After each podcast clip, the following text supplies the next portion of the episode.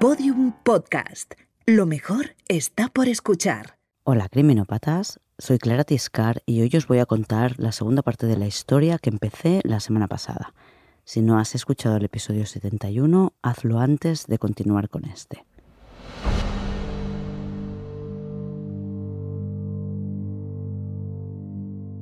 El 16 de octubre de 1984, Gregory Villemain, un niño de cuatro años, es arrojado atado de pies y manos a las casi heladas aguas del río Bologne. Le encuentran muerto poco después, sin apenas agua en sus pulmones. Su padre, Jean-Marie Villemain, a quien llaman el jefe, recibe desde hace tiempo cartas y llamadas anónimas amenazantes.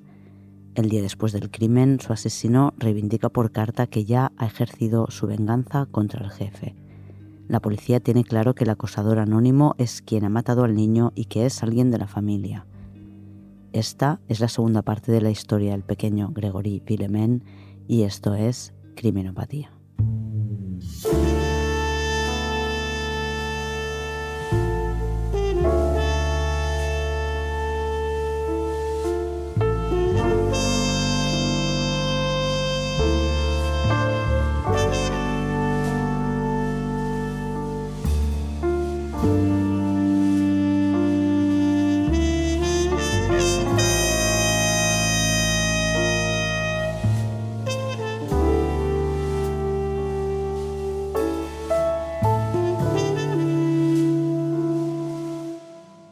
Es lunes 5 de noviembre de 1985. Hace 20 días que mataron a Gregory. El juez Lambert ha pasado el fin de semana descansando, mientras que Muriel Boll, que declaró que había visto a su cuñado Bernard Lagos secuestrar a Gregory, conducir hasta el río, salir del coche con el niño y regresar solo, ha pasado el fin de semana en la casa con su hermana y su cuñado. Los gendarmes, tras retenerla durante 36 horas, la llevaron a casa el viernes a mediodía con la orden de que no comentara nada de lo que había declarado. El lunes los gendarmes van a buscar a Muriel, que tiene 15 años, para llevarla a prestar declaración ante el juez Lambert para ratificar sus declaraciones. Muriel repite ante el juez lo que contó a los gendarmes y el juez Lambert ordena la detención inmediata de Bernard Lagos. Los gendarmes van a la fábrica en la que trabaja Lagos y se lo llevan esposado a uno de los agentes. Los periodistas, que no pierden ni una oportunidad de tomar imágenes, tienen claro que están frente al asesino. El juez Lambert, que está encantado de haberse conocido, da una rueda de prensa improvisada en los pasillos del juzgado para explicar los detalles del caso. Confirma que ha acusado de asesinato a Bernard Lagos, primo del padre de la víctima, cuando le preguntan qué tiene para poder acusarle, responde sin dudar y de forma muy explícita. Dice un informe de expertos y una declaración. No hace falta ser un lince para llegar a la conclusión de que quien ha declarado contra él es Muriel Voll. Los periodistas tratan de confirmarlo y el juez, de nuevo sin reparos, al contrario con un gesto de orgullo, confirma que Muriel ha declarado en contra de su cuñado. Cuando le piden más detalles es cuando decide hacerse el interesante y dice que es confidencial. Aun así, confirma que Muriel estuvo en el coche con Lagos. El juez Lambert, por su comportamiento ególatra y egocéntrico, será apodado Le Petit Juge, el pequeño juez, en alusión al clásico de la literatura francesa, Le Petit Prince, el principito. Tendrían que llamar el juececito. Bernard Lagos se declara inocente, pero es enviado a prisión esa misma noche. Y Muriel a casa de Lagos con su hermana Marie-Ange, que es la mujer de Bernard, y que la envía a casa de sus padres. A todo el mundo le sorprende la noticia de la detención de Bernard, a quien consideran un buenazo, alguien dispuesto siempre a ayudar a los demás. Su mujer dice que es imposible que tienen un hijo de la misma edad y que su hermana la tienen que haber obligado a declarar eso. Jean-Marie, que dio el nombre de sus sospechosos a los gendarmes, está sorprendido. Dice que le ha costado hacerse la idea, no se lo esperaba en absoluto. Remarca que Bernard siempre estaba ahí cuando lo necesitabas, pero concluye que después de leer el informe policial sí cree que ha sido él. El primer sospechoso de Jean-Marie fue un hombre llamado Roger Jacquel, que es el suegro de su hermano Jackie, el bastardo, para que me entendáis. Roger Jaquel es activista comunista y delegado sindical, y desde que ascendieron a capataz a Jean-Marie le ha hecho la vida imposible en el trabajo. Jean-Marie ha creído reconocerle en algunas de las llamadas por su voz ronca. Y de hecho, cuando se entera de que han secuestrado a su hijo, lo primero que hace es ir a casa de Roger Jaquel, dicen que armado. Los gendarmes interrogaron a Roger, pero proporcionó una coartada lo suficientemente sólida como para que no volvieran a ponerle en la lista de sospechosos. Después de la detención de Bernard, al final del día, toda la familia Villemain se reúne en Grange, en casa de Monique y Albert, los abuelos. Jean Kerr, el periodista de Paris Match, en quien Jean-Marie y Christine confían, entra en la casa y fotografía a la familia al completo. Podéis ver la foto en el blog. Tras esa foto, mostrándose como una familia unida, los Villemain discuten. Jean-Marie sabe que Bernard Lagos ha declarado que poco antes de la hora del secuestro de Gregory estuvo con Michel. Y Michel fue también quien atendió la llamada de Le Corbeau. Jean-Marie pregunta a su hermano mayor y al no quedar satisfecho con sus respuestas sigue insistiendo. Monique, la madre, decide interceder a favor de Michel y Jean-Marie se enfada con sus padres. Christine y él se marchan de la casa y dejan de hablarse con los padres y con Michelle.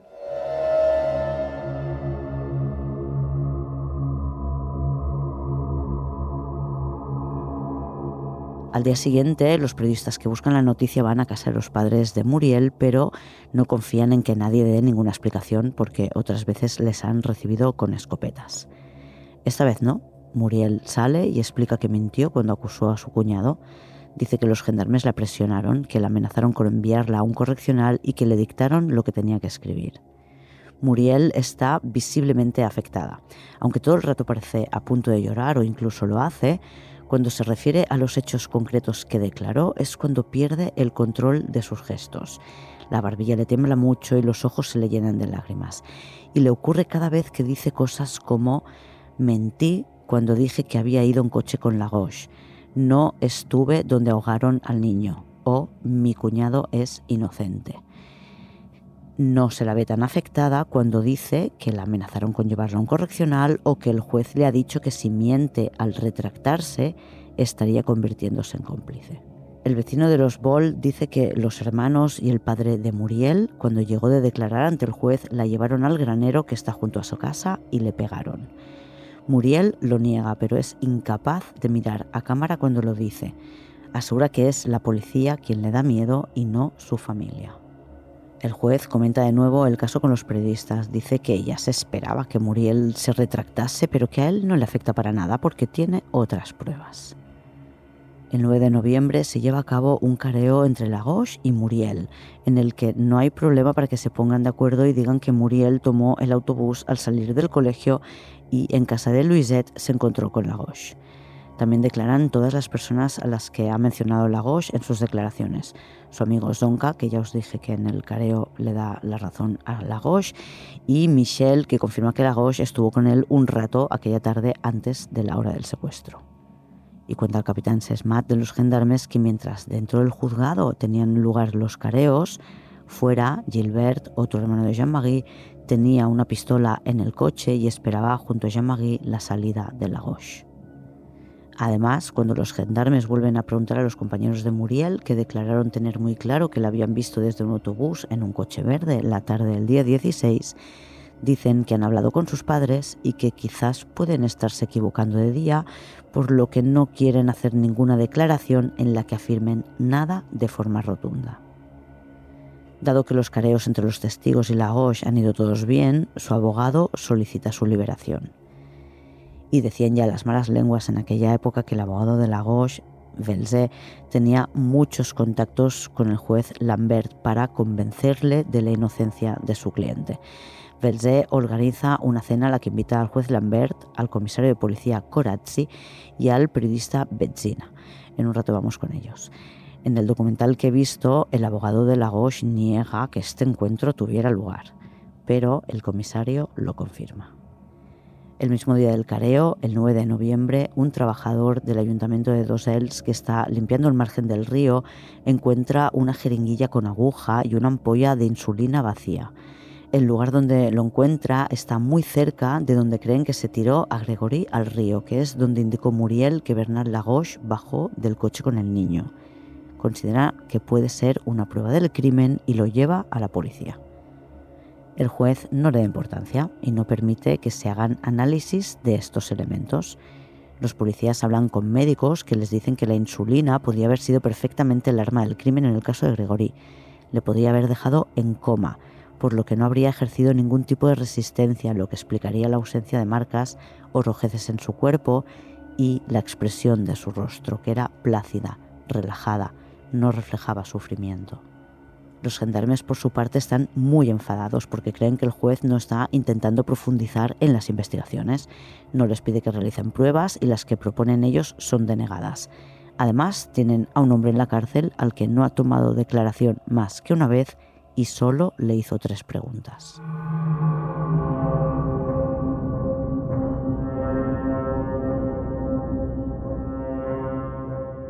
La investigación da un giro radical cuando cuatro compañeras de trabajo de Christine afirman haberla visto ir a la oficina de correos al salir de la fábrica el día que matan a su hijo, el martes 16 de octubre.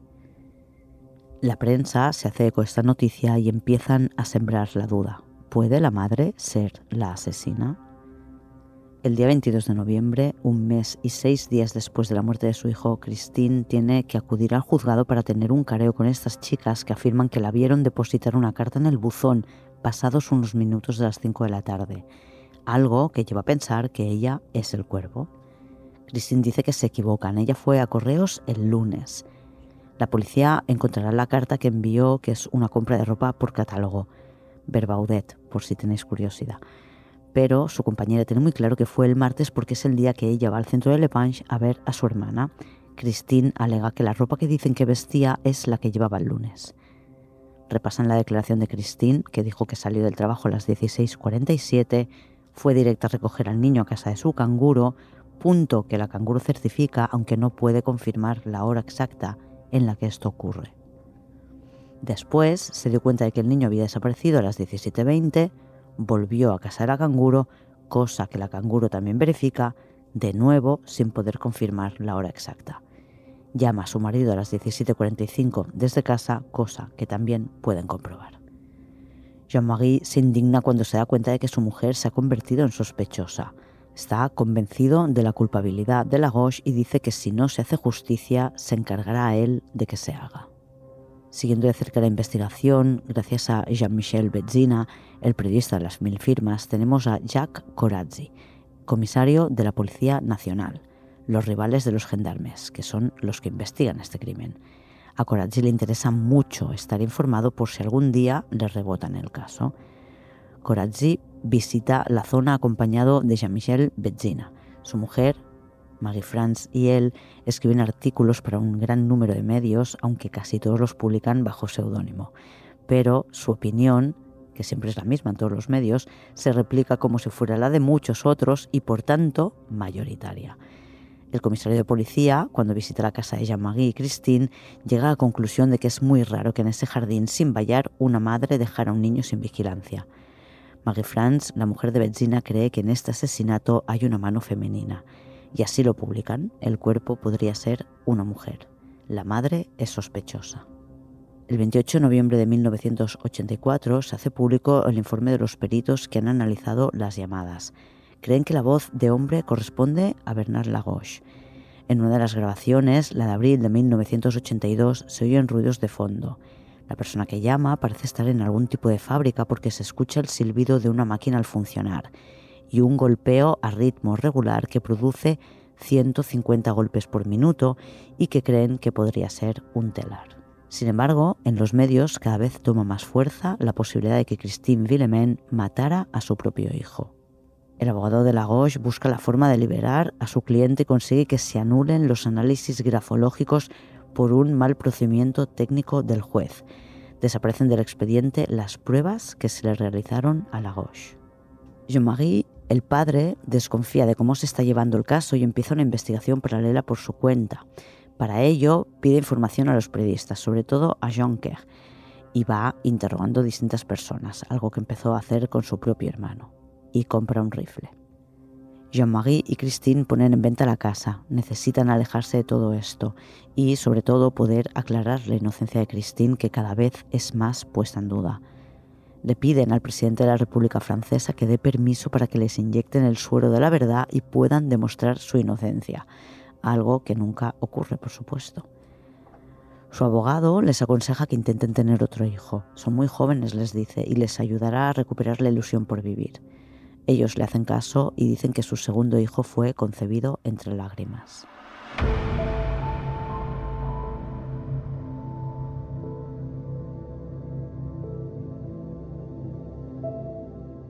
...1984 acaba, pero no cierra para los Villemin esta negra etapa de sus vidas. El 29 de enero de 1985, el juez organiza un careo entre Muriel y los gendarmes que le tomaron declaración porque la declaración de Muriel, que ya ha desmentido, es lo único que sustenta la acusación de Lagos, dado que se han anulado el resto de pruebas técnicas que apuntaban contra él. En este careo, uno de los gendarmes reconoce haber hecho el dibujo del mapa de Lepage que se suponía había hecho Muriel pero ellos defienden que hicieron el mapa y que una vez dibujado Muriel marcó por donde había pasado el coche. Muriel denunciará esta actuación policial contra ella y años más tarde la justicia le dará la razón. Es inconstitucional detenerla sin abogado, pero para eso tendrá que esperar 34 años. Tras este careo, aquella declaración parece cada vez más irregular y el abogado de Lagos pide de nuevo su liberación. Seis días después, el 4 de febrero de 1985, Lagos queda en libertad con cargos.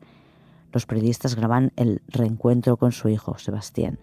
Jean-Marie Villemin promete ante algunos periodistas que lo matará. Se lo comentan a Lagos que dice que matarle a él no les devolverá a Gregory ni ayudará a encontrar al culpable.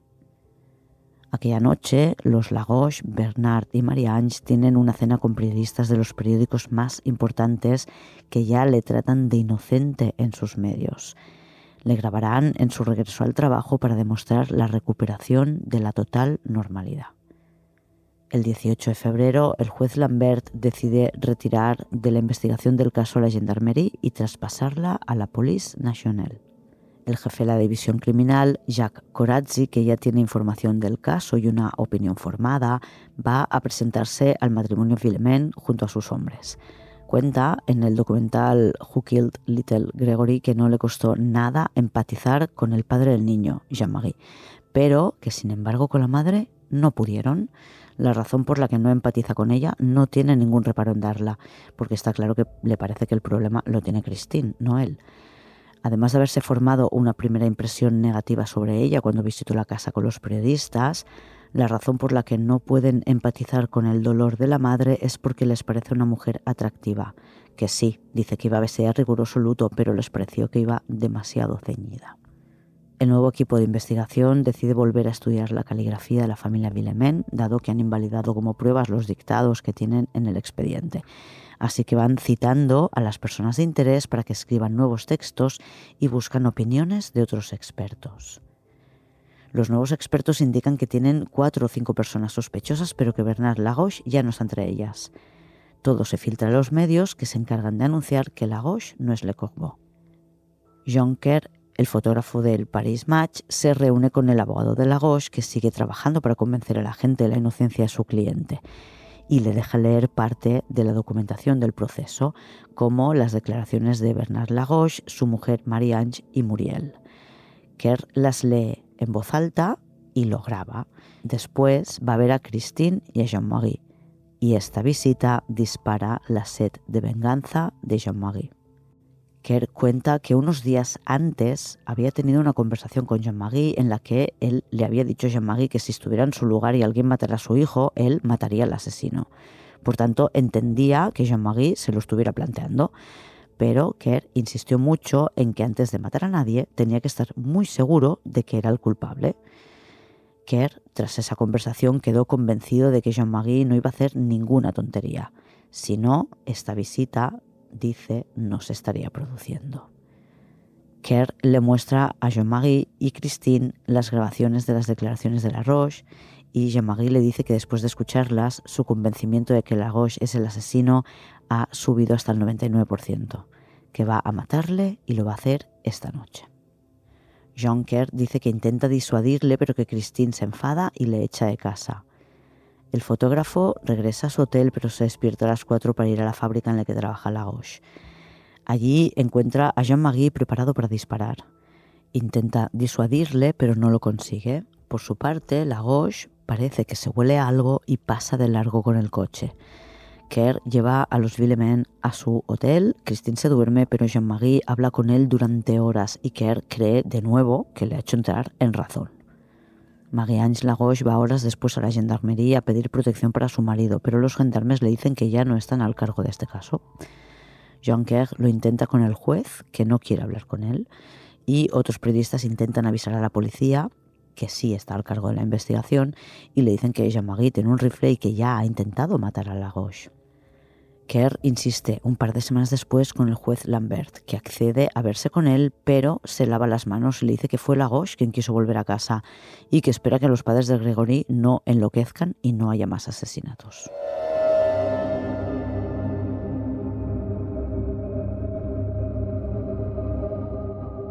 Los nuevos investigadores de la Police National interrogan a los padres de Gregory por separado ellos sienten, como cuando hablan con el juez, que les consideran culpables y no tienen más que su verdad para defenderse. De hecho, Jean-Marie les dice a los periodistas que preguntaron si Christine tenía un amante. Las malas lenguas también hablan sobre este tema en el pueblo. Dicen que a ver si Gregory era hijo de Lagos.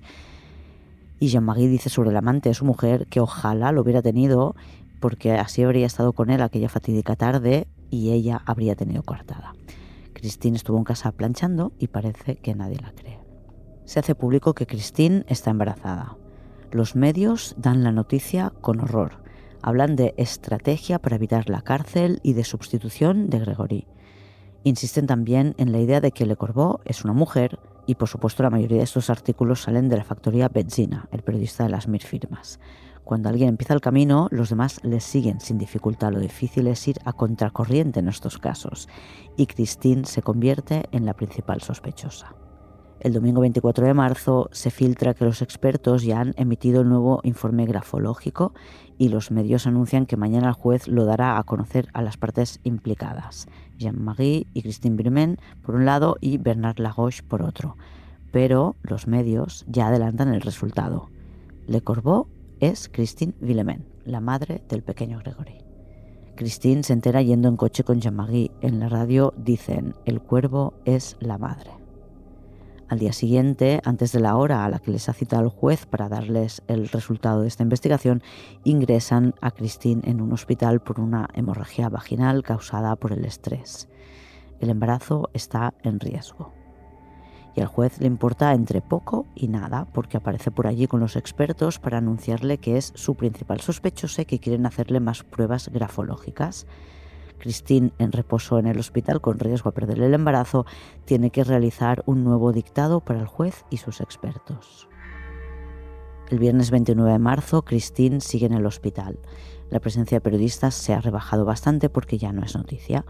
Jean-Marie va al cementerio a visitar la tumba de su hijo y dice que escucha su voz. Después va a casa de su primo, Bernard Lagoche, que le ve llegar y acude a su encuentro frente a la casa. Jean-Marie le apunta con un rifle. Bernard le dice que lo deje en el coche y entre en la casa para hablar con él. Le pide que no haga ninguna estupidez y asegura que no es el asesino de su hijo. Jean-Marie dice que tiene una pregunta sobre Michel, su hermano, pero no espera que Lagos diga nada.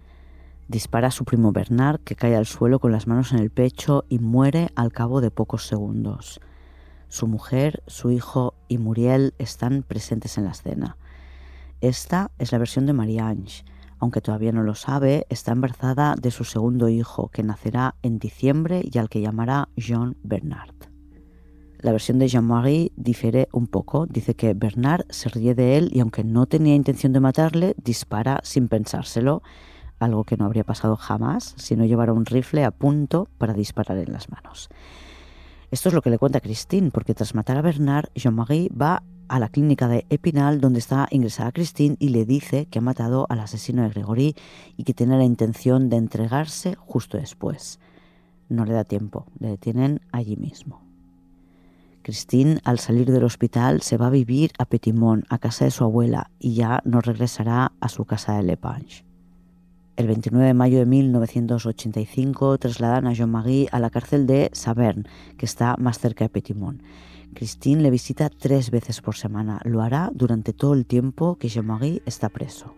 El 20 de junio de 1985, ante cientos de periodistas y con un chaleco antibalas por temor a una represalia, Jean-Marie Villemain va de nuevo a casa de Bernard Lagoche para participar en la reconstrucción del asesinato. En el documental se ve el momento en que Jean-Marie levanta el rifle y hace el gesto de disparar. El sonido de cientos de disparos de las cámaras fotográficas que recogen el momento es obsceno. El ministro de Justicia francés pide en televisión que la prensa se controle. Entiende la libertad de prensa y la libertad de expresión, pero debe haber límites. Informar con discreción, ya que hay repercusiones humanas detrás. Ni la prensa ni los implicados hacen caso de esta recomendación. Marie-Ange vende las fotos con el cadáver de Bernard, su marido.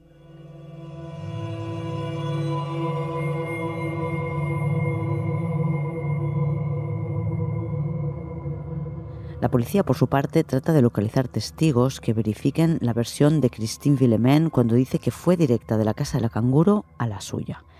Los últimos en verla fueron el señor Colin y la señora Grandidier, un par de vecinos que hablaban frente a casa de Grandidier, al inicio de la carretera que sube hasta casa de los Villemain, un poco antes de una bifurcación.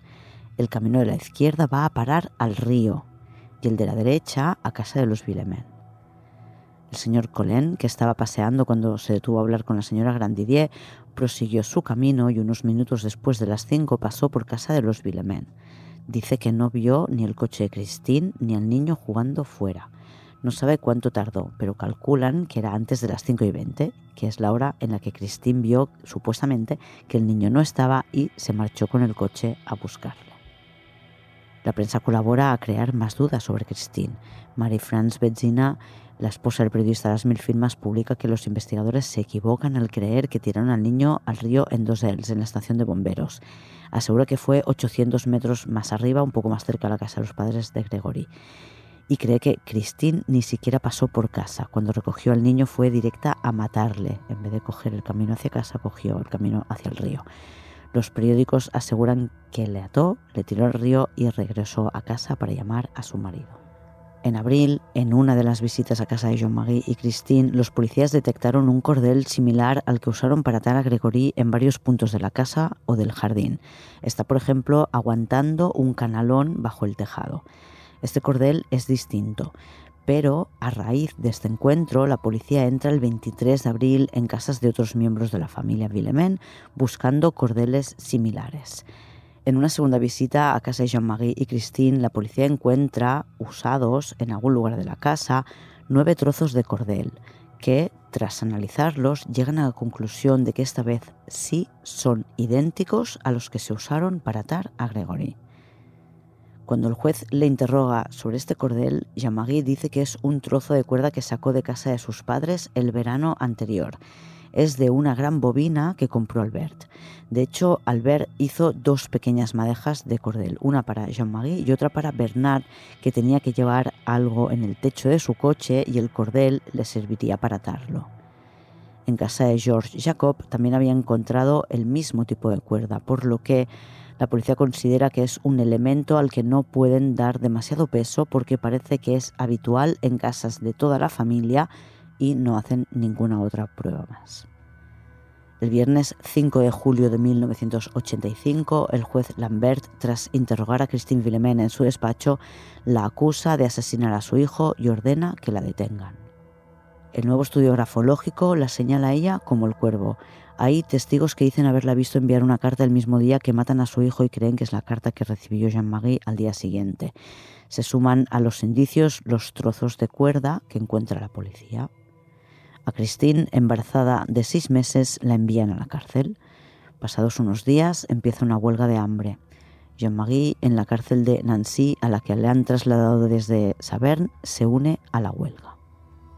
El día 16 de julio de 1985, cuando Christine lleva cinco días en huelga de hambre, la Fiscalía de Nancy, que ha revisado los elementos con los que se la está acusando, considera que son insuficientes para tenerla presa y ordena su puesta en libertad. Christine ha cumplido los 25 en estos 11 días de encierro. Vuelve a casa de su abuela, donde la custodian cinco gendarmes.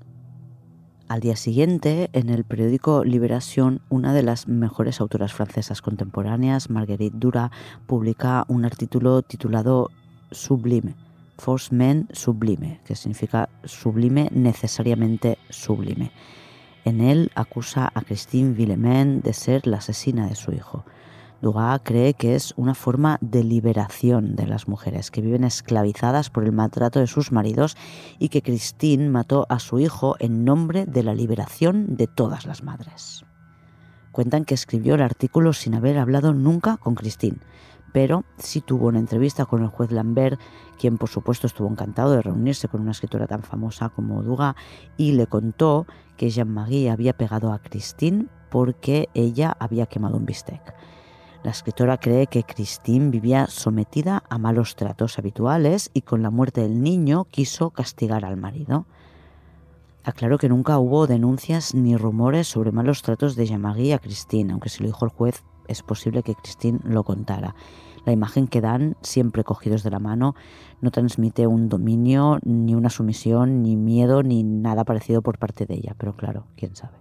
En julio, cuando hace cuatro meses que Jean-Marie mató a Bernard Lagos, que se supone que era el cuervo, Monique y Albert Villemain, los abuelos, reciben otra carta del cuervo. Se envía el 24 de julio de 1985. En la carta dice que la próxima a morir será Monique. Esta carta generará mucha controversia porque podría ser del mismo autor, por supuesto, pero también de alguien que hubiera leído la información en los periódicos que incluían fotografías de las cartas anteriores y hubiera querido gastar una broma. Pero lo que les hace pensar que sí, que es del mismo autor, es que el sobre es idéntico al que se usó en una de las cartas de 1984. El 30 de septiembre de 1985 nace Julien, el segundo hijo de Christine y Jean-Marie. Sus abogados creen que mostrarse con él puede ayudar a limpiar la imagen de Christine y que dejen de verla como una asesina y la vean simplemente como una madre. Christine hace caso al consejo de sus abogados y posa con el bebé en Match, fotos por las que cobra y que generan justo el efecto contrario al que buscaban.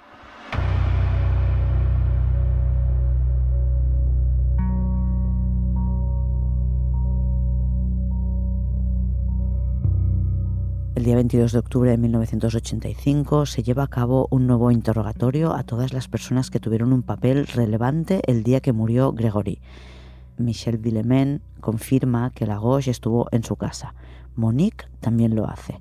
Pero cuando le preguntan a Lionel, el hermano más pequeño de Jean-Marie, que tiene 13 y que aquel día no tuvo clase, dice que recuerda haber estado jugando con Daniel, el hijo de Michel, pero no recuerda a Sébastien, el hijo de Lagos ni tampoco al propio Bernard en casa de Michel. El 30 de octubre de 1985 llevan a cabo una reconstrucción de los hechos en la casa de Lepange. Christine tiene que repetir sus movimientos desde que llegó a casa con el niño hasta que se dio cuenta de que le habían secuestrado. Después, Jean-Marie y Christine se quedan solos durante más de una hora en su antigua casa y luego salen de la mano. Los nuevos expertos de la Police Nacional que han estado analizando las llamadas niegan que pueda decirse que fue Bernard Lagos con seguridad. De hecho, han detectado llamadas en las que parece una voz de mujer. La investigación continúa, los meses pasan, Christine sigue en casa de su abuela y Jean-Marie en la cárcel. Julien cumple su primer año.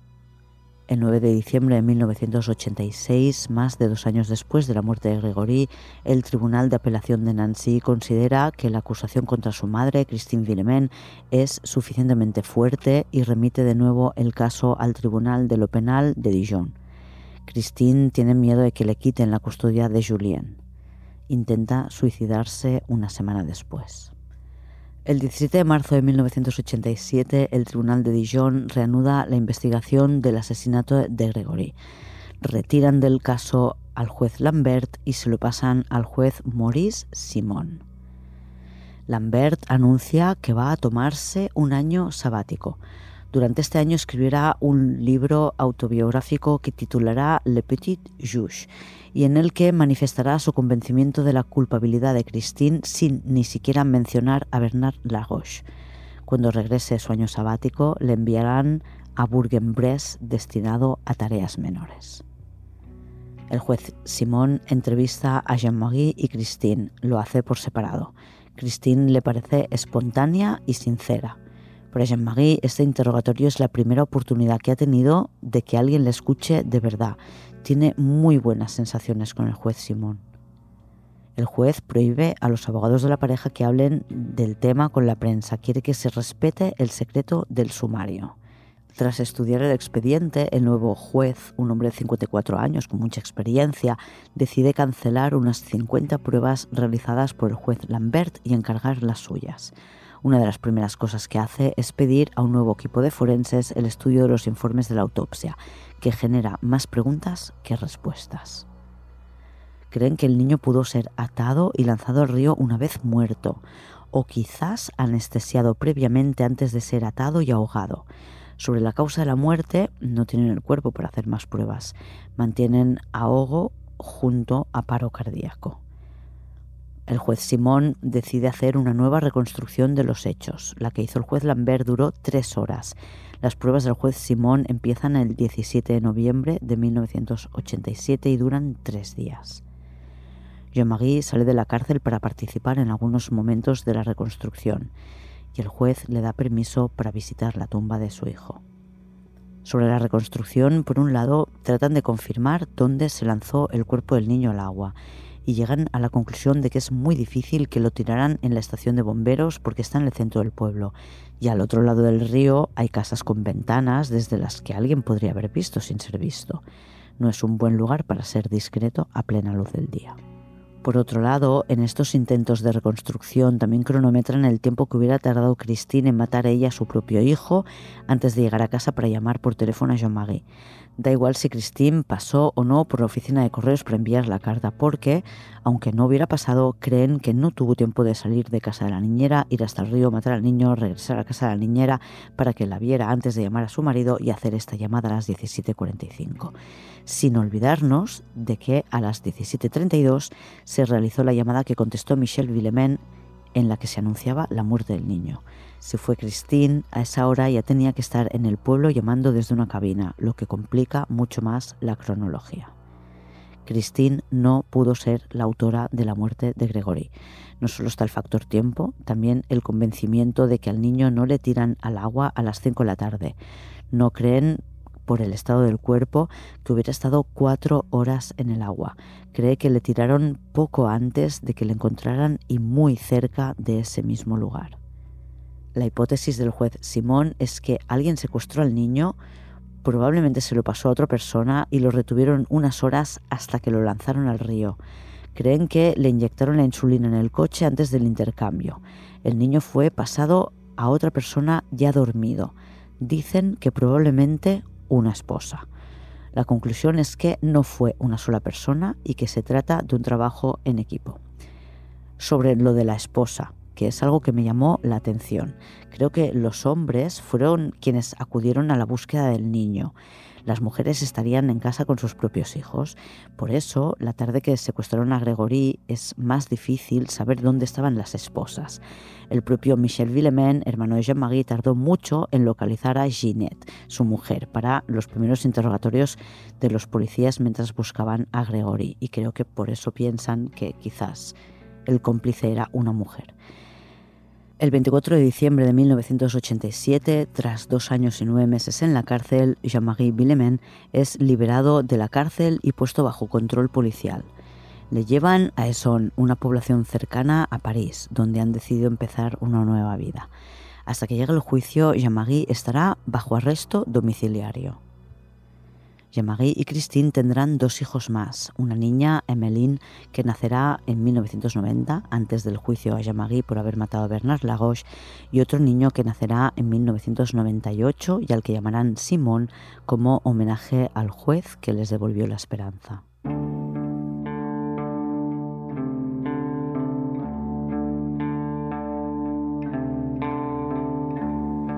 La investigación continúa y el juez Simón toma declaraciones a todas las personas de interés, no necesariamente testigos. Muriel Boll, cuyo testimonio fue imprescindible para acusar a Bernard Lagos, pero que cambió después de pasar una noche con su familia y que algunos testigos dijeran que la habían agredido, tiene que volver a declarar. Muriel tiene 20 años y es madre. La ayudante del juez, que se sienta en una posición con mejor visibilidad del entrevistado que el propio juez, que siempre tiene la mesa en medio, observa el lenguaje corporal de todos los que son interrogados. Muriel tiene los brazos cruzados, es un claro síntoma de cierre, de protección, y además se rasca de forma obsesiva los antebrazos con la mano contraria, los dos a la vez. Dice que ha pasado mucho tiempo y que no se acuerda de si tomó el bus. En su momento hubo testigos que dijeron que no fue en bus ese día. El conductor, que no era el habitual, no la recuerda y sus compañeros dijeron haberla visto en un coche verde. La Gauche tenía un coche verde. Lo que sí recuerda es que no fue con la Gauche en su coche y nunca vio a Gregory aquella tarde. El resto de detalles se le han borrado de la memoria. No recuerda si fue en bus y por tanto no sabe ni cómo ni cuándo llegó a casa de Louisette, que es donde solía ir al salir del colegio. Louisette es la tía de Bernard Lagos, que tiene un problema de desarrollo cognitivo y que vive sola en una casa muy cerca de Lagos. El juez, que lo apunta todo en su diario personal, sobre esta entrevista explica que en varios momentos Muriel parece a punto de flaquear, pero que al final siempre regresa a la determinación y mantiene su versión. Sus ojos no le dicen lo mismo que ella. El juez siente que le ha mirado con ojos de decir, no puedo decírtelo, lo intenté y fracasé. Albert y Monique, los padres de Jean-Marie, también declaran. La ayudante del juez observa cómo Monique le va dando pataditas a Albert cuando va a hablar de determinados temas. Le sugiere al juez que les entreviste por separado y cuando tienen a Albert abren la puerta y allí está Monique con la oreja pegada. Sus declaraciones no ayudan en nada. Ambos confirman que Lagos estuvo en casa de Michelle un rato antes de las cuatro y media y que no tienen ni idea de quién pudo hacer la llamada anunciando que habían secuestrado y matado al niño. El juez se queda con la sensación de que Monique sabe mucho más de lo que cuenta y que está protegiendo a alguien. El juez Simón entrevista también a la enfermera que atendía a la madre de Muriel Boll, que confirma que Janine Boll tenía ampollas de insulina del mismo tipo y la misma marca que la que encontraron junto al río. También cuenta que ella misma le enseñó a Muriel a pinchar la insulina para que ayudara a su madre, si bien no recuerda si eso fue antes o después de que mataran a Gregory. Inyectar insulina a alguien que no es diabético puede provocar un coma profundo debido a que el nivel de glucosa en sangre disminuye y el cerebro no recibe glucosa suficiente. Los especialistas a los que consulta el juez Simón creen que la insulina pinchada de forma intramuscular en las nalgas habría sido efectiva con este fin de producir el coma. Para eso no hace falta que te enseñen a pinchar. La dosis del vial que encontraron era seis veces superior a la que podría tolerar un niño diabético de la edad y el peso de Gregory, que no tenía diabetes.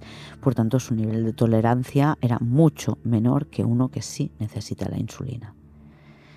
Pero no se podrá determinar si a Gregory le pincharon insulina porque no se hicieron analíticas para detectarlo. El juez Simón vuelve a llamar a todos los vecinos que pudieron ver algo aquella tarde, pero hay personas de las que desconfía, como la señora Claudón, una granjera vecina de los Villemén que se comporta de forma nerviosa. Tanto el juez como su ayudante tienen la sensación de que miente, pero no la mueven de su declaración. Dice que aquella tarde fue con su marido a recoger a las vacas para bajarlas a la granja y no vio nada sospechoso. El 10 de septiembre de 1989, el juez Simón da una entrevista en televisión. Hasta el momento ha sido un hombre extremadamente prudente que no ha dado ningún tipo de declaraciones a los medios. En la entrevista televisada hay más silencios que respuestas, silencios largos e incómodos para el entrevistador que no obtiene ninguna información de interés sobre el caso. La conversación del juez con el periodista, fuera de antena, se graba y se utiliza en prensa. Los periódicos cuentan lo que dijo el juez Simón cuando creyó que no estaba en una entrevista, sino hablando en privado con un periodista. Le dijo que él creía que Bernard Lagos estuvo implicado. Este no será el único abuso que cometen los periodistas en esta historia. Un reportero será condenado por poner micros en casa de Muriel para demostrar que es culpable. Al juez, tras esta encerrona, le denuncian por violar el secreto de la instrucción y tiene que acabar declarando ante otro juez. Después de esto, el juez Simón sufre un infarto y queda en estado de coma. Se recupera, pero cuando despierta no recuerda nada y tienen que retirarle de la instrucción. El tercer juez que pasa por este caso es Jean-Paul Martin, de 61 años, otro juez con sobrada experiencia.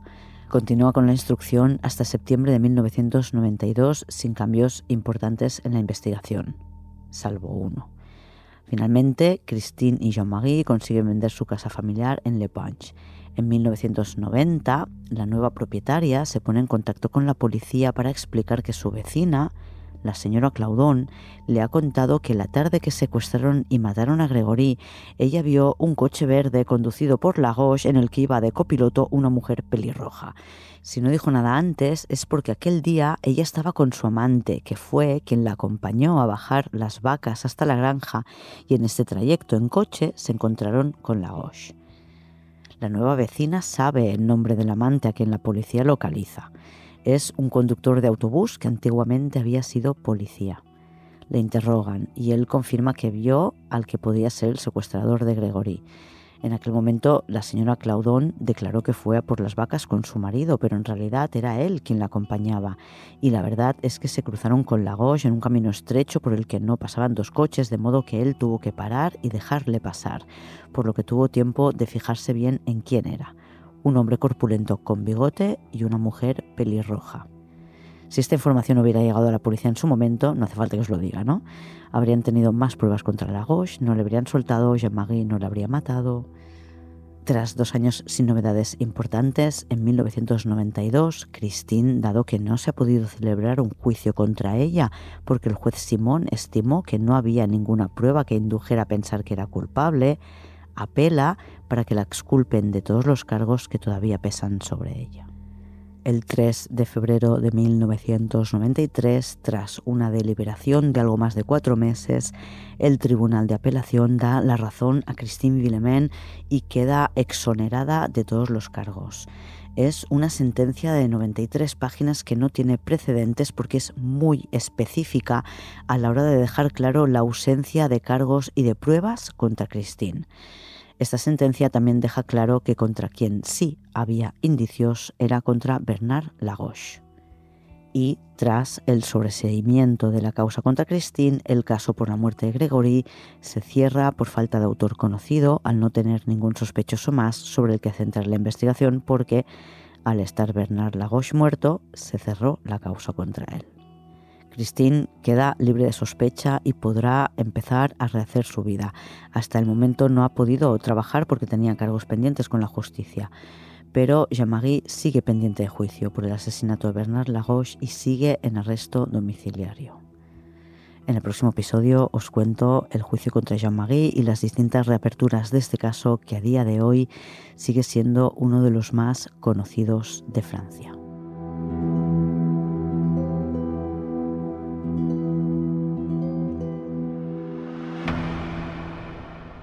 Y si queréis estar al día de las novedades, podéis seguirme en las redes sociales. Solo tenéis que buscar arroba criminopatía en Twitter, Instagram o Facebook. Y quien quiera apoyar el programa o quiera más episodios puede apuntarse al club de fans en criminopatía.com barra fans. Nada más por hoy. Hasta la semana que viene. Criminópatas. Criminopatía es una serie producida por Podium Podcast escrita, dirigida y presentada por Clara Tiscar. Diseño sonoro, Pablo Sánchez.